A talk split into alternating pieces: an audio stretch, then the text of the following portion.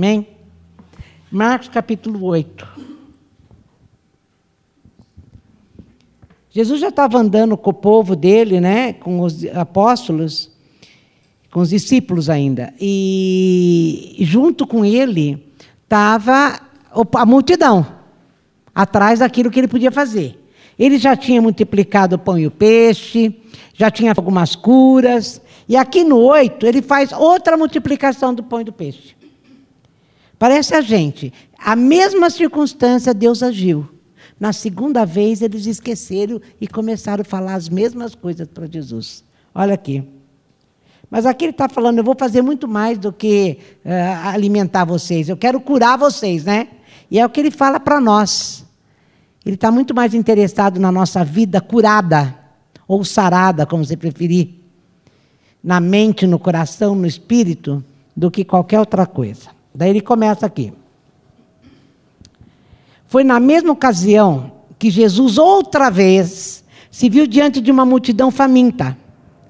Ele chamou seus discípulos e disse: Olha que coisa linda, gente. Estou com o coração partido por causa dessa gente. Ele vê a gente, ele fica com o coração partido quando olha para a gente. Acho que a gente não acredita nisso, né? Há três dias estão comigo, não tenho o que comer. Não posso mandá-los embora. Com fome. Vão acabar desmaiando no caminho. Alguns vieram de muito longe. Os discípulos perguntaram: Mas onde vamos encontrar comida suficiente para todos nesse lugar deserto? Gente, ele já tinha feito igualzinho antes. Jesus perguntou: Quantos pães você tem? Sete, informaram. Lá era cinco, na primeira. Jesus então mandou que o povo se assentasse. Depois de ter dado graças, tomou sete pães, partiu-os e entregou aos discípulos para que os repartisse com o povo. Havia também alguns peixes. Ele abençoou os peixes, ordenou aos discípulos que o repartissem de igual modo. Todos comeram à vontade. E foram necessários sete grandes cestos, lá era doze que sobrou, para recolher as sobras. E os que participaram da refeição foram cerca de quatro mil. Depois de a, de despedir a multidão, Jesus entrou no barco com os discípulos e foram para Dalmanuta. Quando chegaram, os fariseus vieram pressioná-lo para que ele desse uma prova de quem era.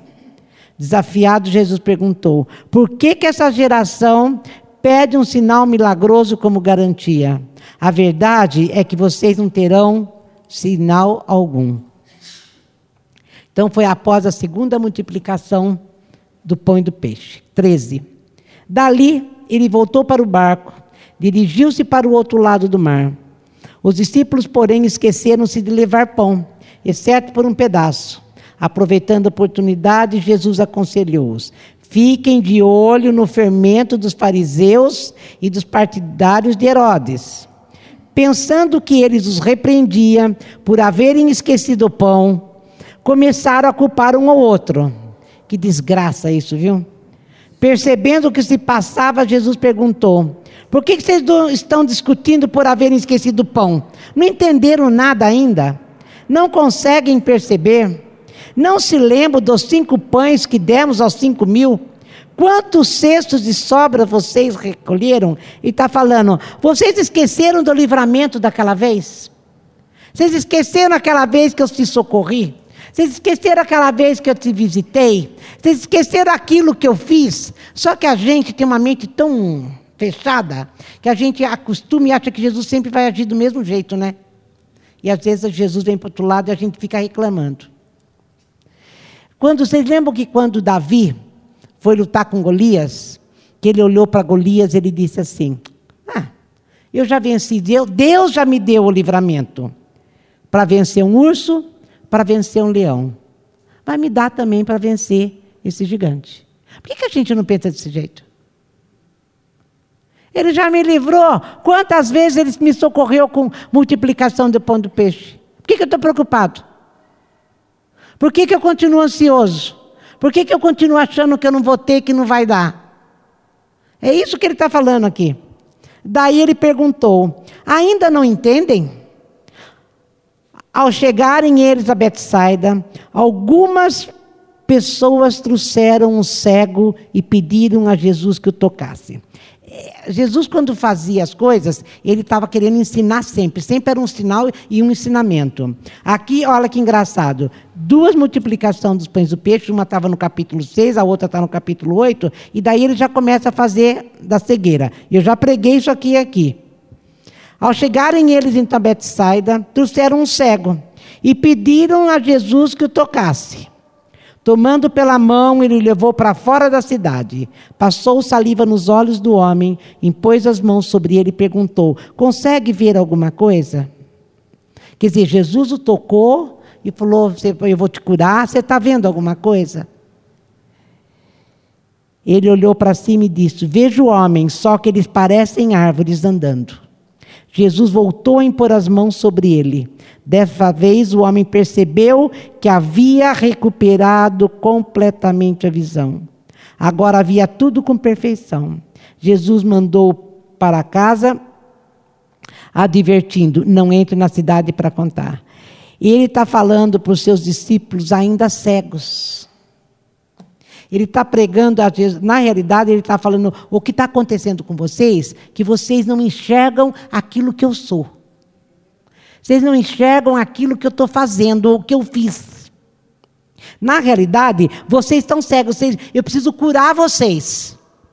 Por isso que vocês não conseguem nunca crer. Você crê hoje, amanhã você esqueceu daquilo que eu fiz e você continua no desespero. Vocês precisam ser curados. E daí ele coloca a mão de novo para que eles sejam curados na mente, porque a visão nossa é mental, não é aqui, é o nervo óptico que, que vem e vem direto aqui no cérebro e faz com que a gente enxergue.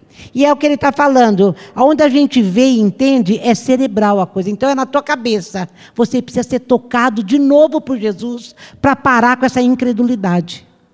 É o que Jesus está falando. E ele estava falando com todo mundo que estava ali, inclusive com os discípulos. Quantas vezes Jesus já não agiu na minha e na tua vida? Muitas. E todas as vezes que a gente tem um problema, a nossa primeira conversa com Ele é: e agora o que, que a gente faz? Não é isso? Então nós estamos precisando ter um outro toque de Jesus sobre nós. E será que Ele vai ter que curar a nossa cegueira? Será que a gente continua cego para aquilo que ele faz e o que ele é? A gente continua ansioso. A gente continua não crendo naquilo que ele faz. A gente não crê no que ele fala. Se ele falou, não basta para nós. Se ele já ensinou, não é o suficiente para que a gente creia e continue andando? Senhor, eu não sei como é que vai ser, eu não sei de onde será, mas eu vou descansar. A gente cantou tudo isso hoje aqui. O Senhor é bom, eu vou descansar, é nos seus braços que eu descanso, não é isso que a gente cantou? Mas a gente, quem que, quem que na hora da tribulação corre para o braço? O Ney não contou, uma vez ele já contou aqui essa história. O Ney, quando Deus deu essa música para o Ney, que ele escreveu, estava tudo certo na vida dele. E ele escreveu, achou bonito. Não deu uma semana, foi quando o Vinícius nasceu. E quando o Vinícius nasceu, o filho mais novo dele, foi um tropé. Ele teve um problema lá que foi para UTI, foi uma correria e dele corria para UTI. A gente ficava do lado de fora do, do, do vidro e Deus falava assim para o Ney: Ué, você não fez a música? Que mesmo que a videira não floresça, mesmo que não tivesse fruto na vide, você ia cantar? Então canta. Manda ele contar a experiência. É verdade. E manda ele contar essa experiência para vocês. Ele falou que era terrível, porque ele via a situação preta, porque foi, não morreu porque Deus não deixou, porque não era para morrer. Era só para ensinar o Ney que aquilo que ele, que ele escreveu era verdade. Mas às vezes a gente tem que aprender isso apanhando. É o que Jesus falou. Eu vou pôr. De... Ah, o que você está vendo? Eu estou vendo tudo nublado. Eu estou vendo a coisa feia. Eu acho que não vai dar. Eu acho que o senhor não vai chegar a tempo. Então o senhor não vai querer fazer. Eu acho que eu vou passar fome. Eu acho que eu vou morrer. Eu acho que meu filho vai perecer. Eu acho que não vai dar certo os meus planos. E daí você vai adoecendo. Mas aonde que você está adoecendo? É do jeito que você vê a circunstância. Porque se você vê a circunstância, posta o óculos. Troca o óculos. Eu sempre falei isso. Troca o óculos. Porque do jeito que você vê, é o jeito que você vai ficar. Olha para Jesus. Que nem olha, gente, que coisa linda a hora que ele falou aqui, ó. Chamou seus discípulos e disse: Estou com o coração partido por causa dessa gente. Gente, ele está se preocupando com tudo que diz respeito à nossa vida. Isso não quer dizer que ele vai fazer do jeito que eu espero. Nem sempre. Nem sempre ele faz. Por exemplo, se o Vinícius tivesse morrido, o Ney ia ter que continuar cantando. Porque era plano de Deus. Agora, a gente só enxerga desse jeito quando você vê com fé. O Senhor é bom, o Senhor sabe o que está fazendo, então, mesmo que pereça o meu filho, mesmo que a figueira não floresça, eu vou cantar. Eu vou cantar. Quando a, a gente estudou lá na terça-feira na Lourdes, um livrinho, Os Pés como da Corça, acho que demorou uns dois anos, né, para a gente terminar aquele livrinho. É, é, de novo, né? É. É? Então, lá em Interlagos, quarta-feira, depois a gente deu lá na, na Lourdes, parecia que era tudo novo. Acho que é melhor a gente começar a ler de novo. É, lá conta a história de uma pessoa super medrosa, uma pessoa insegura, que era uma corcinha, uma corcinha que não conseguia nada, era bom, tudo ela tinha medo, até da sombra dela ela tinha medo. E Jesus foi tratando com ela. E de vez em quando ela, ela falava, o, o meu plano é que eu suba nos montes, altaneiramente, é mais ou menos igual a Abacuque, que eu suba lá naqueles montes e vá o lado de monte em monte, em fé com Deus e papá. E daí o Senhor começa a tratar com ela, que na, ela não fala que é o Senhor, né? E ela vai, às vezes ela chega quase no pé do morro, quando ela chega lá, ela volta para trás. E hoje eu orando, eu falava assim para o Senhor: É, bem que eu já ouvi, igreja é assim. A gente dá três passos para frente e dois para trás. Então, na realidade, a gente anda só. É igualzinho a Corcinha. Ela, a hora que ela achava que ela ia, o Senhor punha ela de novo no vale para mostrar para ela que é no vale que ela tinha que ser curada. Porque Deus, tem lá em Reis isso. O inimigo queria destruir Israel e falava assim para o outro, para o outro rei: Vamos levar esse povo para o vale, porque o Deus deles é Deus da montanha. Lá na montanha eles ganham sempre, mas lá no vale eles vão perder. E quando eles foram lá para o vale, o que, que aconteceu? Ganharam a guerra Israel, porque os inimigos perderam. E eles viram que Deus é Deus de montanhas e de vales. E quando Deus levava a corcinha para o vale, era para mostrar para a corcinha: você vai ser curado agora. É aqui que você vai ter que saber que você vai. Eu vou endireitar teu pé e vou te curar. É isso que ele está falando. É isso que ele faz com a gente. Nós estamos aqui para a glória de Deus, para viver a glória de Deus como a gente cantou. Nós estamos aqui para aprender o que Deus é. Porque ninguém vai subir no céu sem saber o que está nos esperando lá. Você tem que começar a andar com Ele desde já. E andar com Ele, muitas vezes, talvez Ele tenha que pôr a mão na tua cabeça e de novo, e de novo, e de novo. Mas você tem que reconhecer isso. Senhor, eu preciso que o Senhor me toque. Eu estou enxergando tudo nebuloso, eu estou enxergando com os olhos da fome, eu estou enxergando com os olhos da necessidade, eu estou enxergando com os olhos da desilusão, eu estou enxergando com os olhos da ingratidão. Põe a mão sobre mim para que eu seja curada. Eu quero enxergar como o Senhor enxerga. Sabe por que, que a gente tem que enxergar como Ele enxerga? Porque daí a gente não desiste, porque Ele não desistiu da gente. Certamente, muitas vezes, Ele olhou para nós e falou ingrata, incrédula, ansiosa, não é? Daí ele vem e fala: Vai, vem cá que eu vou pôr a mão sobre você de novo. Reconheça que você precisa ser tocado. Que você precisa ser tocada, que você precisa, Senhor, eu preciso que o Senhor coloque a mão sobre mim de novo. Eu estou enxergando tudo errado, eu estou enxergando com óculos que dá do desespero. Eu estou enxergando com óculos da desilusão da desesperança. Eu quero enxergar como o Senhor enxerga, como o Senhor quer que eu enxergue. E quando a gente troca óculos, a primeira coisa que a gente vê é Deus, em Jesus Cristo. A gente enxerga uma coisa que estava ali do nosso lado todo dia, toda hora, a mesma circunstância, e se repetindo e se repetindo, você não conseguia ver. A partir do momento que você reconhece que precisa ver de outro jeito, você vai esbarrar nele e falar: não é que o senhor estava aqui desde o começo e eu não via?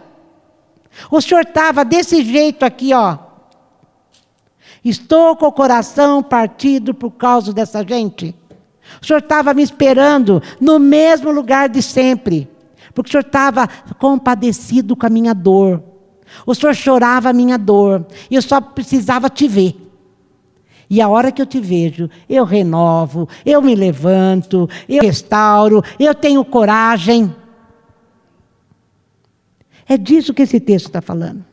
Ele não colocou esse negócio do cego aqui, depois da multiplicação dos, dos pães, à toa. O Espírito Santo colocou aqui para dizer: os discípulos estavam todos cegos, faltava pão e ainda eles culpavam um ao outro. Olha, Jesus, dessa vez, eles, olha, foi Fulano que não trouxe, hein? Foi Pedro que não trouxe.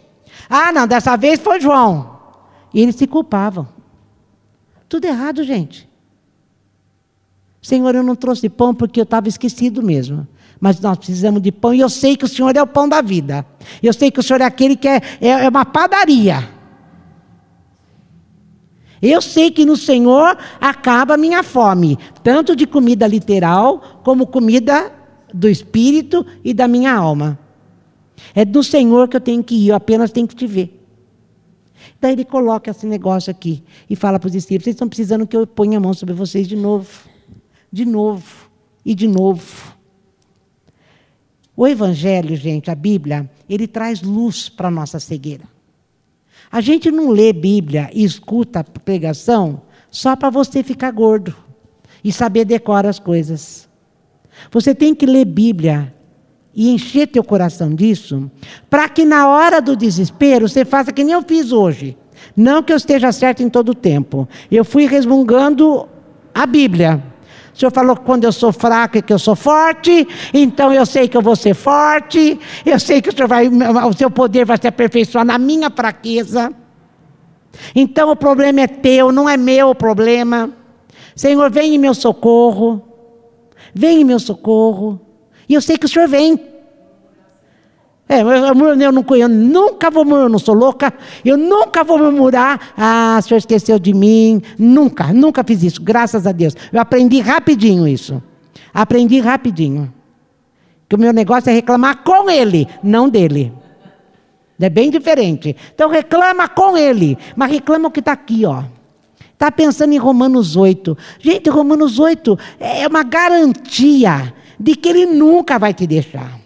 Romanos 8 é que além de que tudo coopera para o bem dos que amam a Deus, meu Deus do céu, Romanos 8 me garante que nem anjos, nem demônio, nem principados, nem potestades vai nos afastar do amor de Deus, nem eu mesmo. Quer ver que lindo isso aqui? É,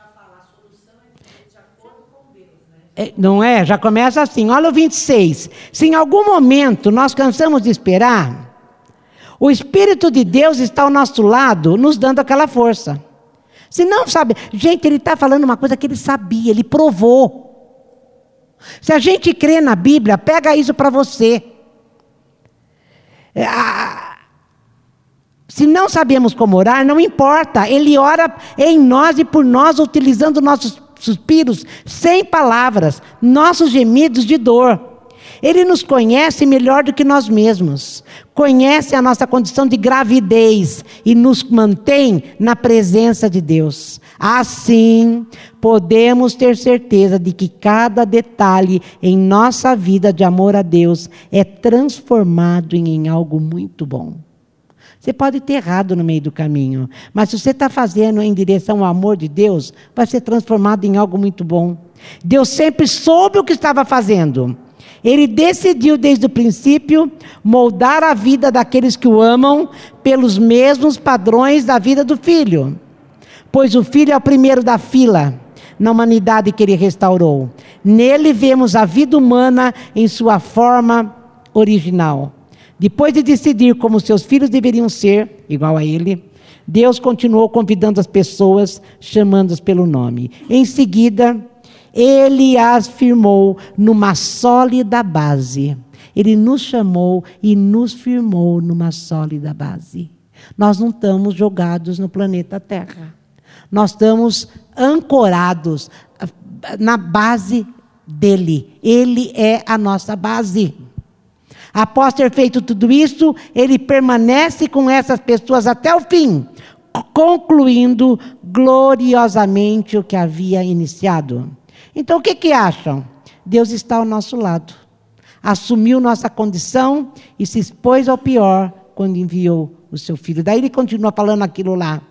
É, Jesus, agora, no último versículo: Nada disso me intimida, porque Jesus me ama Estou convencido de que nada vivo ou morto, angelical ou demoníaco, ou futuro, alto e baixo, pensável ou impensável, absolutamente nada, pode se intrometer entre nós e o amor de Deus, quando vemos o modo com que Jesus, nosso Senhor, nos acolheu.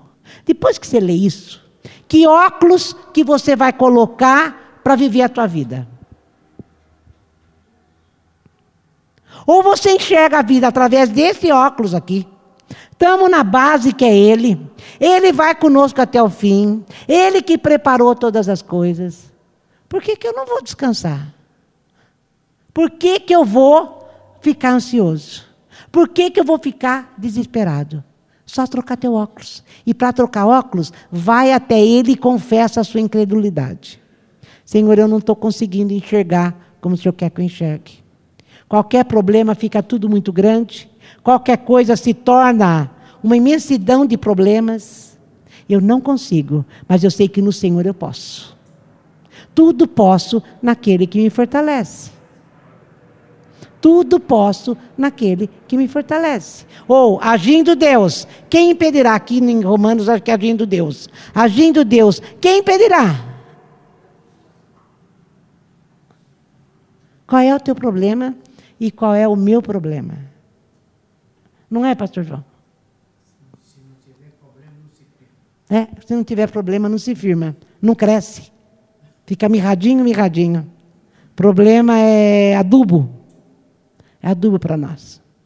Amém, gente? Vamos levantar.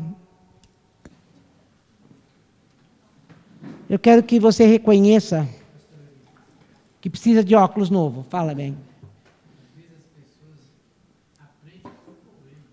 E eu aprendi com problema.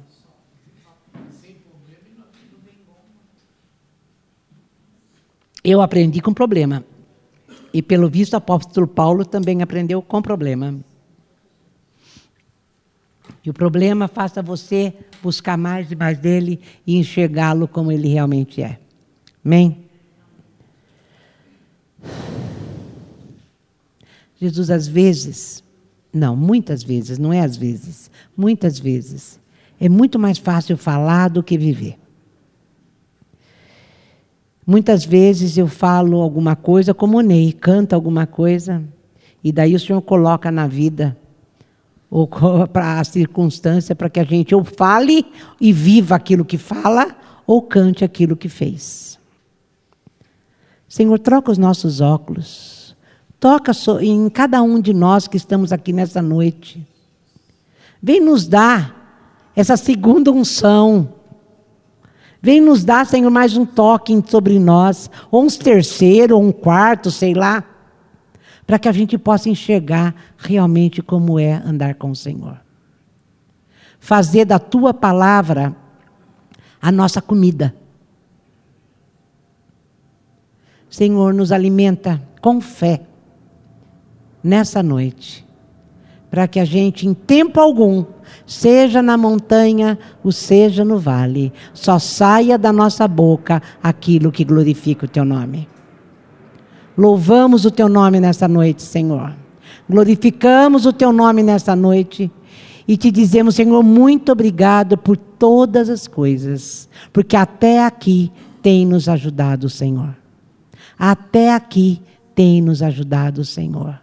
E eu sei que muito mais o Senhor tem para nós. Acabei de ler, Senhor, o que o teu Espírito falou para o apóstolo Paulo. O Senhor é a nossa base. E o Senhor vai conosco, Jesus, até o fim. Ou seja, até eu me transformar à imagem do seu filho. Esse é o seu propósito nas nossas vidas.